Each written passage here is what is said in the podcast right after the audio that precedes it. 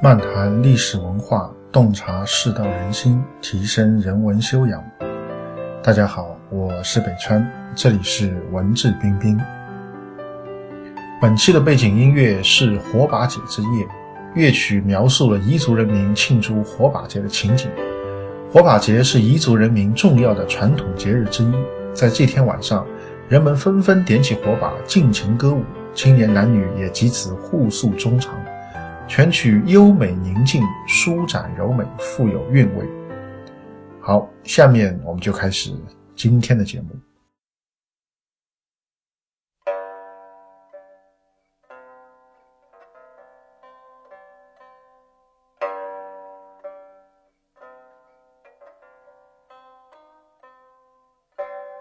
围棋十诀的第六诀叫逢危虚气。就是碰到这个危险的时候呢，要懂得放弃。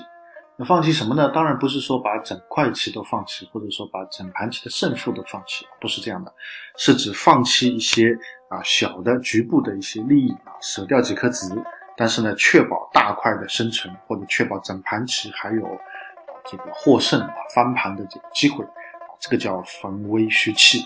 那么有点像这个我们讲壁虎啊，所谓断尾求生。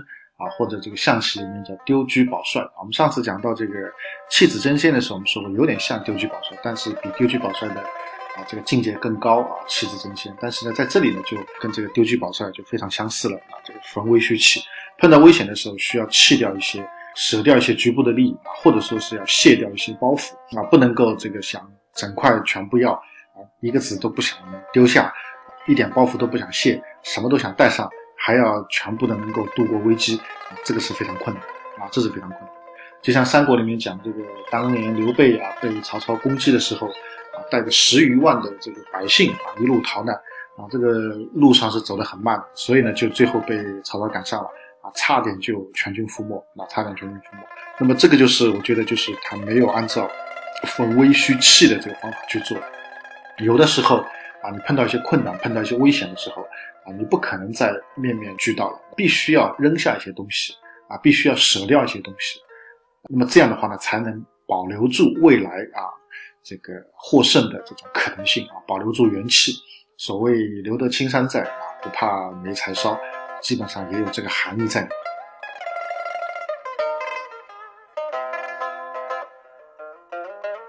那么我个人觉得这个逢危虚弃的道理，相信大家都很容易听得懂。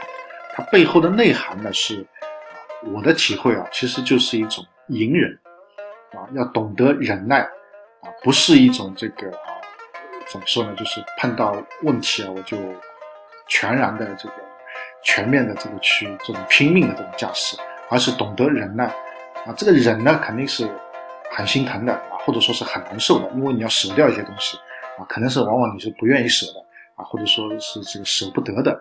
啊，所以这个是肯定是很痛苦的，很难受。但是呢，为了未来的这个大局，可能有的时候还是得忍啊，还是得忍。所以我个人感觉，这个逢危虚气啊，背后其实是一种隐忍的一种心态啊。在这个时代呢，可能大家对这个隐忍啊，就越来越没有感触了啊，或者越来越不想去隐忍，动不动呢就想这个爆发出来啊。所以呢，在暴力围棋当中呢，把这一绝呢，暴力围棋的十绝就改成叫逢危虚战。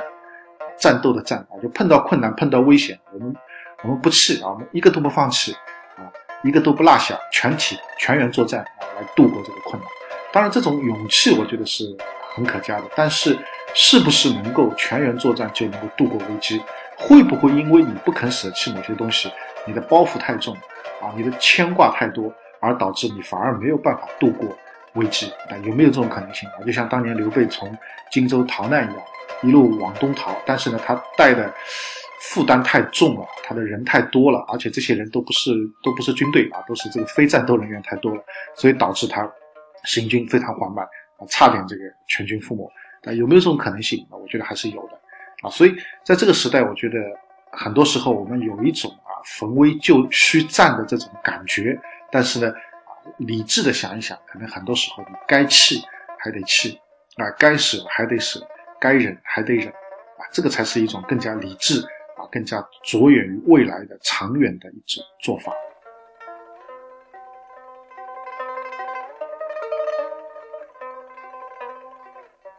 这一绝当中，防微虚气呢，也体现了一种很柔和的转身啊，并不是硬碰硬的这样一种智慧啊。我碰到危险、碰到困难啊，我这个舍掉一些利益，丢掉一些包袱，然后我在全局其他地方争取找回主动啊，这是一种很柔和的应对。而逢危虚战呢，就是是一种很强硬的应对啊。我碰到困难，我在这里过不去了，过不去怎么办？我就硬要钻过去啊，就好像我们有一个东西卡在那了，怎么办？我要硬要这个顶过去。而不是说我退出来啊，我到其他地方再去寻找一个出路啊。逢危虚气就是碰到卡了，我退出来，我到其他地方去找出路。逢危虚战是什么呢？我碰到坎了，我就也不退出来，我继续往前顶啊，要把这个坎冲破啊。当然，这个坎有可能冲破，也有可能冲不破啊。所以无论如何啊，逢危虚气是一种更加柔和的应对的方式，也是一种更加有全局眼光啊，更加的着眼于未来的这样一种思路。而逢危虚战呢，只能说是勇气可嘉。但是呢，前途堪忧啊，或者说这个战的结局啊，不见得会好啊，所以这是啊围棋十诀的第六诀，叫逢危虚气。做人做事呢，都是要有这个概念，该气则气，该忍则忍，该柔和就要柔和，该转身就要转身啊，没必要硬顶啊，硬顶呢，往往不是一种很好的选择。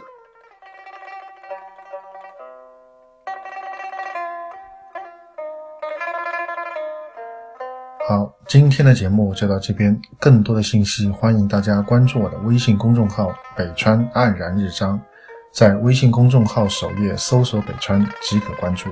谢谢。